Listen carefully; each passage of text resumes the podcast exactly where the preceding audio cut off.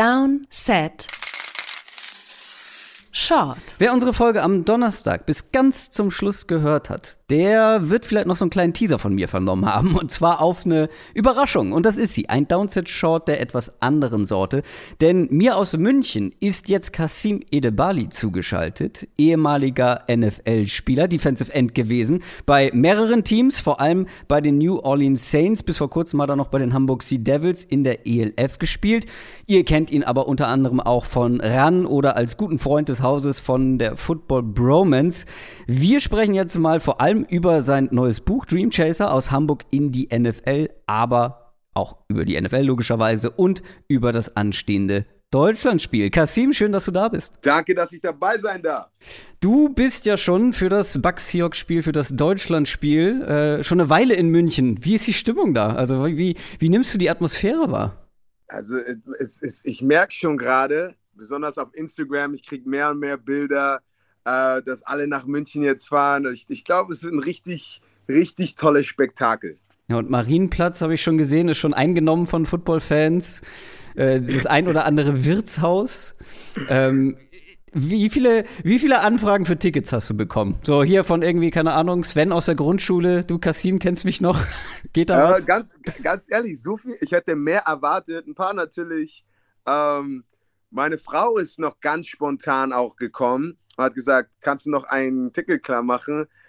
Dann musste ich wirklich meine Connections alle ausprobieren und haben noch ein Ticket für sie bekommen. Ähm, aber ja, ich meine, alles gut. Es ist auf jeden Fall ich glaube, viele Leute werden da sein. Definitiv. Also es gab ja irgendwie drei Millionen Ticketanfragen. Der Boom, der NFL-Boom in Deutschland geht ja jetzt schon echt über ein paar Jahre und es wird immer größer. Ähm, was glaubst du, wohin kann das noch führen? was traust du diesem NFL-Boom in Deutschland noch zu? Also jetzt das erste Spiel, aber was glaubst du, wie wird sich das entwickeln die nächsten Jahre?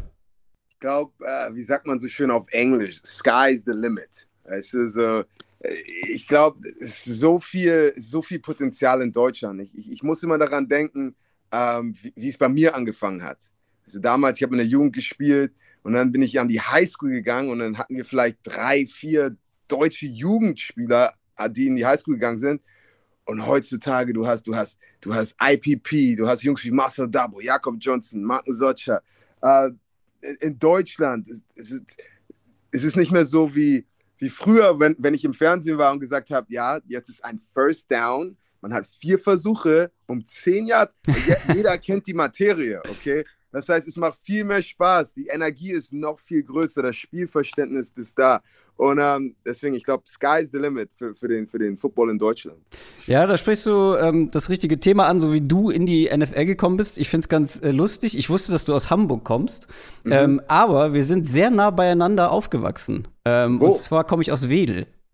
Oh, ich suche gerade ein. Ich, ich will ja wieder nach Deutschland ziehen mit der Familie.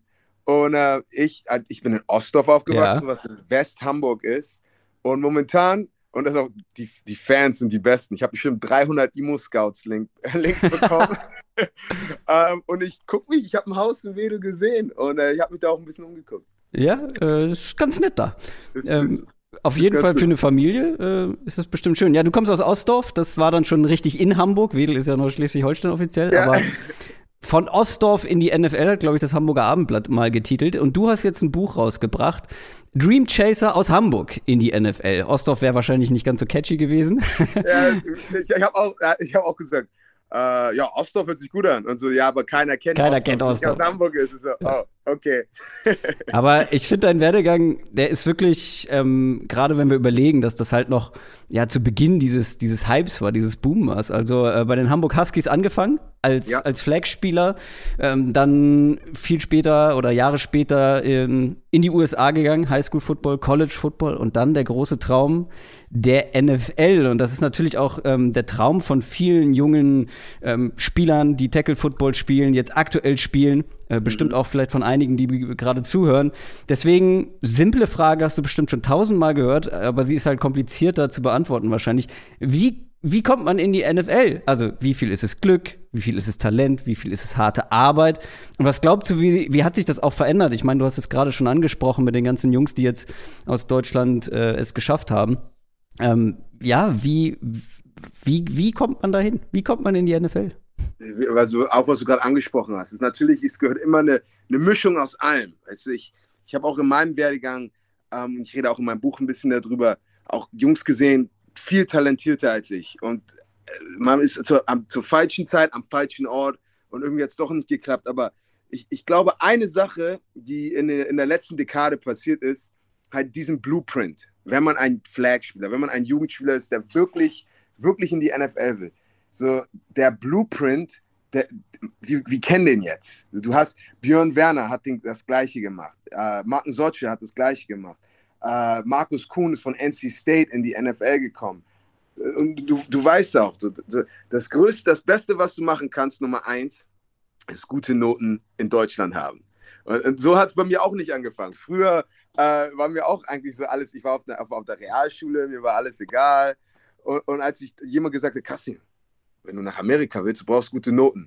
auf einmal war ich in den Büchern und wirklich, weil wenn die Amis, besonders in der Highschool, sich dann deine Noten angucken und denken, weil das Erste, was die Amis denken werden, ist, ja, er ist Deutscher, wir wissen nicht, wie gut er spielt, ja, aber er hat gute Noten. Ja, okay, dann, dann lohnt es sich, ihn trotzdem rüber zu holen. Und dann bist du da, dann bist du an der Highschool. Da gibst du einfach Vollgas und solange du da Vollgas gibst, dich weiterentwickelst, dann kommen die Colleges auf dich zu. Hey, talentiert, den kann man ein Stipendium geben, gute Noten, gibt Vollgas. Und so hat es dann auch bei mir geklappt, dass du einfach wirklich in jeder Situation, die du selber kontrollierst, da einfach 100% gibst und dann zur richtigen Zeit am richtigen Ort finden dich schon die richtigen Leute. Das war ja dann bestimmt auch ein ja sehr ähm, intensiver Werdegang ähm, für dich auch und du wurdest dann ja auch nicht direkt gedraftet. Die Saints haben dich ja äh, als undrafted Free Agent geholt. Ja. Gab es auch Momente, in der Highschool, vielleicht später im College oder dann halt auch beim Draft, wo du gesagt hast, ey, vielleicht klappt's nicht, äh, wo du gezweifelt hast, wo du gedacht hast, okay, vielleicht wird's doch nichts? Ich glaube, der, der Traum, ein, eine Sache, die ein Coach mal gesagt hat, und das ist, das ist so in mir stecken geblieben.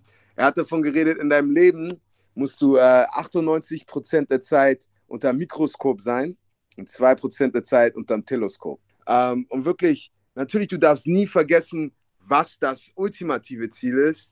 Aber wenn du nur an das ultimative äh, Ziel die ganze Zeit denkst und so, ja, ich will dahin, ich will dahin, kommst du nie dahin. Du musst wirklich im Hier und Jetzt komplett äh, deine ganze Energie reinstecken. Und ähm, ich weiß, dass das einzige Mal, ich, ich habe nie wirklich so, ich wusste, ich wollte in die NFL, aber wenn ich im College, in meiner College-Saison war, war einfach, okay, wie komme ich in die NFL? Gut im College sein. Wie bin ich gut im College? gute Spiele zu haben. Wie habe ich gute Spiele? Gut trainieren. Wie trainiere ich gut? Richtig vorbereiten. Und dann gehst du halt zu, dieser, zu diesem allerkleinsten Nenner, wie du dich verbesserst. Und ich, nach, meinem, nach meinem vierten Jahr im College habe ich meinen Coach mal gefragt, so, ey, was glaubst du, NFL? Er sagt so, Kassim, gib Vollgas und die Chance wird kommen. Und dann ist es auch so passiert. Ja, ähm, einer der wenigen Spieler, damals noch, ähm, deutschen Spieler in der NFL. Ähm, Defensive End bist du gewesen, vor allem jahrelang bei den Saints und bei ein paar anderen Teams noch. Ähm, Defensive End wissen wir alle und alle, die diesen Podcast hören. Eine der wichtigsten Aufgaben, Quarterback-Sacks. Ja. Kannst du dich noch an deinen ersten Sack erinnern? Natürlich. ja. So fängt auch im Buch, äh, äh, so, so, so fängt auch ähm, das, das Intro an. Ich meinte auch, als wir angefangen haben zu schreiben, er meinte, ja, wie wollen wir denn das Buch anfangen? Und ich habe gesagt, ey, lass mal nicht vom Anfang an anfangen, lass mal direkt in der Action anfangen. Und das, das, deswegen fängt das Buch mitten in meinem ersten Quarterback-Sack an, was, was ganz cool war.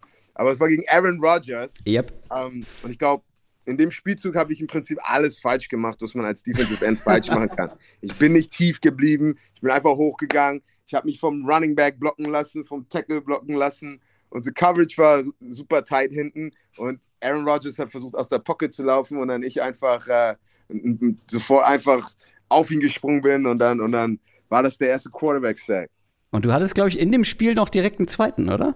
Ich hatte den zweiten. Das war natürlich, wenn du in deinem Rookie-Jahr als undrafted Free Agent in einem Spiel zwei Sacks hast, ähm, das, das steigt natürlich dein, dein Marktwert äh, sofort. Coach weiß so, okay, den können wir mehr einsetzen. Und dann das war auf jeden Fall äh, sehr, sehr, sehr gut für meine frühe Karriere. Ja, du hast gerade ähm, deinen Coach angesprochen. Du hast ja mit einem der besten NFL-Coaches der letzten 10, 20 Jahre zusammengearbeitet, mit Sean Payton. Der ja. war dein Headcoach damals. Der ist ja aktuell vereinslos. Und jetzt äh, machen wir mal so ein bisschen den Switch auf die, auf die aktuelle NFL. Ähm, viele, viele Teams reißen sich um, um Sean Payton und es ist auch sehr wahrscheinlich, dass er bald wieder einen Job hat als Headcoach. Ja. Was glaubst du? Ähm, oder sag mal so, wo würdest du ihn gerne sehen und was glaubst du, wo er hingehen könnte? Uh. Gibt es irgendein Wunschszenario vielleicht? Ich, ich, ich, ich, ich weiß, ich weiß. Ich meine, Sean, glaube ich, liebt die Cowboys. Sean könnte. es, gibt, es, es gibt viele. Aber letztens hast du das Interview mit ihm gesehen, wo er in der Manning, Manning Cast war. Ja, Ausschnitte, ja.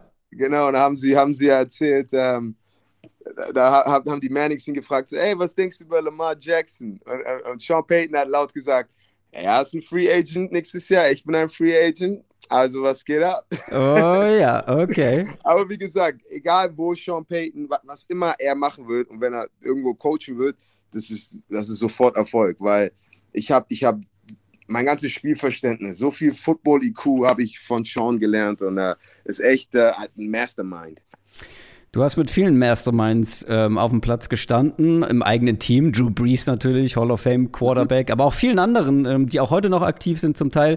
Was würdest du sagen? Wer war aus wirklich deiner ganz persönlichen Sicht so der Beste, mit dem du jemals auf dem Feld standst? Also jetzt nicht Tom Brady, weil er ist der Beste, so, sondern für dich persönlich vielleicht auch der, der unangenehmste Gegenspieler oder der, der, der krasseste Mitspieler? Ja, es ist, wie gesagt, ich, ich war schon bei ein paar Teams und äh, ich, ich, weiß noch auch äh, zu der Zeit, wo ich auch ein bisschen hin und her von Team zu Team gegangen bin äh, und, dann, und oft kam, oh, guck mal hier, Journeyman, Wandermann.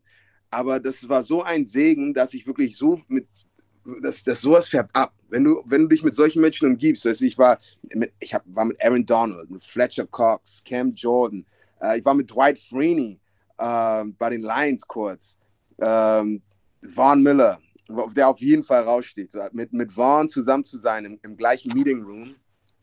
Und äh, weißt du, du, du siehst so Jungs wie Vaughn und die sind einfach, da hat der liebe Gott, als er im Bauch seiner Mama war, einfach den Bauch angefasst und gesagt, du wirst der krasseste aller Zeiten und kommt raus und macht einen Spin-Move. Weißt du, so, so einer ist Vaughn. Und dann ist es nicht nur super talentiert, so auch zu sehen, wie jemand mit solch einem Talent Filmstudy macht und, und wirklich jedes kleinste Detail kennt, so, dann, dann siehst du, warum er einer der besten Pass-Rusher aller Zeiten ist. Als, oder als ich mit Dwight Freeney zusammen war, ich rede jetzt von Pass-Rushern, weil die auch ja, klar. in meiner Position. Ähm, und Dwight Freeney ist eigentlich so ist wie Dr. Mario. Also ich, der, der nimmt der, der könnte, der könnte eine, eine, ein Seminar halten, wie man Pass Rush macht. Und der, der bricht alles. Also, ja, es ist Dritter und Sieben, du musst aufpassen, weil da sind jetzt die drei Receiver. Das heißt, die Protection geht wahrscheinlich noch da. Dann ist der Running Back hier, dann ist er One-on-One. -on -one. Und wenn er seine Hand zwei Zentimeter nach oben nimmt, dann kannst du sein Handgelenk und du denkst so, ey, was, was ist bei denen denn los? Ähm, aber auch Gegenspieler, der Tyron Smith, Left Tackle mhm. von den mhm. Cowboys.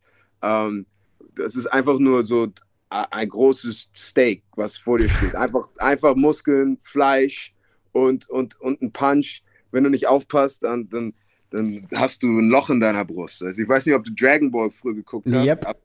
Son Goku das erste Mal Piccolo besiegt hat. Oh ja.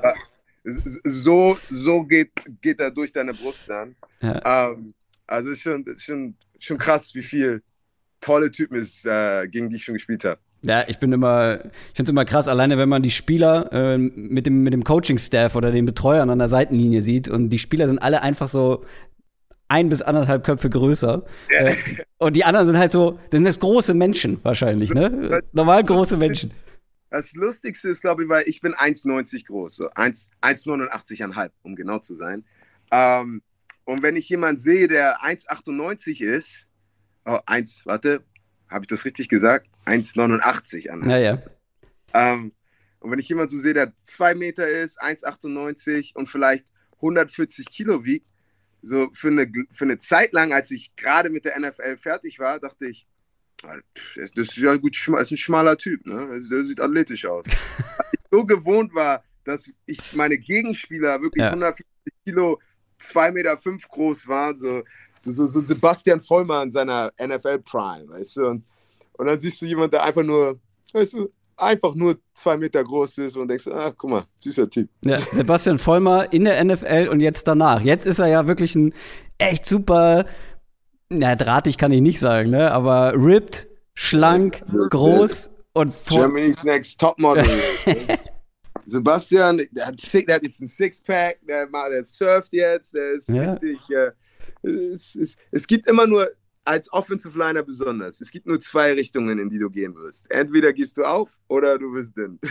Ja, Tatsache. Aber ich glaube, bei vielen O-Linern, die mussten so lange so äh, ja, ja, viel mitschleppen, die sind dann auch mal ganz froh, wenn sie da ein bisschen abspecken können, ohne dass es irgendwie sportliche, ähm, ja, sportliche Nachteile hat. Auf jeden Fall. Ähm, dann haben wir ja jetzt ein Deutschlandspiel vor der Nase. Die Buccaneers gegen die Seahawks. Lass uns da mal ein bisschen sportlich drauf gucken, weil das hat sich ja ähm, wir haben im Podcast auch schon ausführlich drüber gesprochen, das hat sich ja krass verändert zum Start der Saison. Ne? Also, wenn du dir überlegt hast, als das bekannt gegeben wurde, Bucks gegen Seahawks, ja, das ist das deutscheste Spiel, was man sich vorstellen kann. Aber die Seahawks boah, echt gerade in einem Umbruchsjahr, die Bucks vor zwei Jahren irgendwie Super Bowl gewonnen, immer noch mit Tom Brady, das könnte ein sehr einseitiges Spiel werden. Jetzt sind wir ein paar Wochen drin in der Saison und die Bucks haben zwei Siege mehr geholt als die Seahawks, sind richtig am struggeln. Die Seahawks mit Geno Smith on fire. Ähm, mal eine ganz provokante Frage. Wer ist aktuell der bessere Quarterback? Aktuell. Das ist eine Frage, die ist sehr, die ist, ah, also wer ist gerade heißer? Wer ist gerade heißer? So wie bei NBA Jam, weißt du, he's ja, ja. So, so halt, Gino spielt halt gerade auf einem super hohen Level und das ist richtig cool anzusehen. Aber äh, Tom Brady ist Tom Brady. Weißt du, du, du hättest mich im vierten Quarter äh, beim Super Bowl gegen die Atlanta Falcons fragen können, ey, welcher Quarterback spielt gerade besser? Und dann sagt Tom Brady, ja, warte mal ganz kurz. Ja.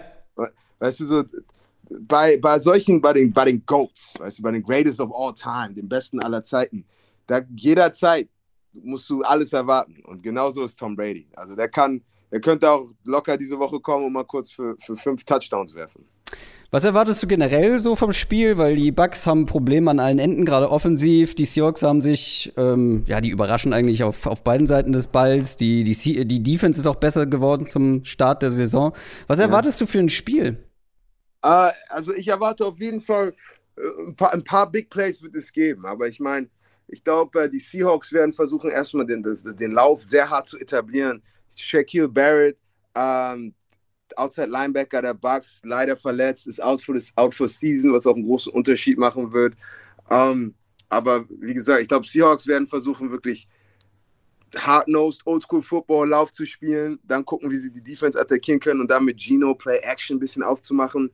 Äh, ich kann mir vorstellen, Tom Brady versuchen hier mit, mit ein bisschen Big Plays hier und da und versuchen, den da einen reinzupacken und dann von da an adjustet man ja. Und wie, wie man beim Football so kennt, oder für die, die es nicht kennen, wir nennen das die First 15.